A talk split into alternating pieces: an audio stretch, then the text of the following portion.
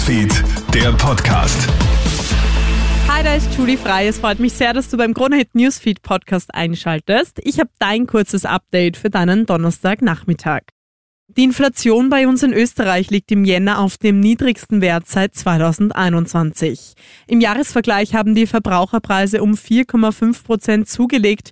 Im Dezember betrug die Teuerungsrate noch 5,6 Prozent.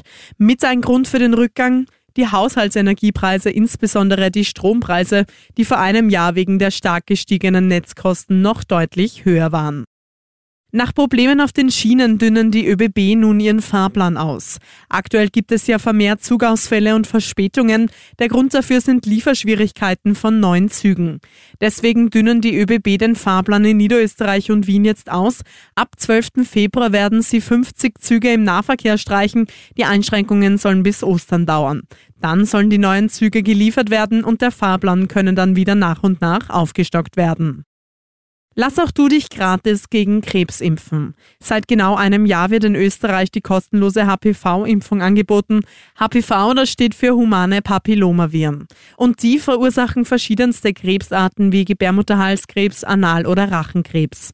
Seit 1. Februar 2023 erhalten alle 9- bis 21-Jährigen im Land diese Impfung kostenlos.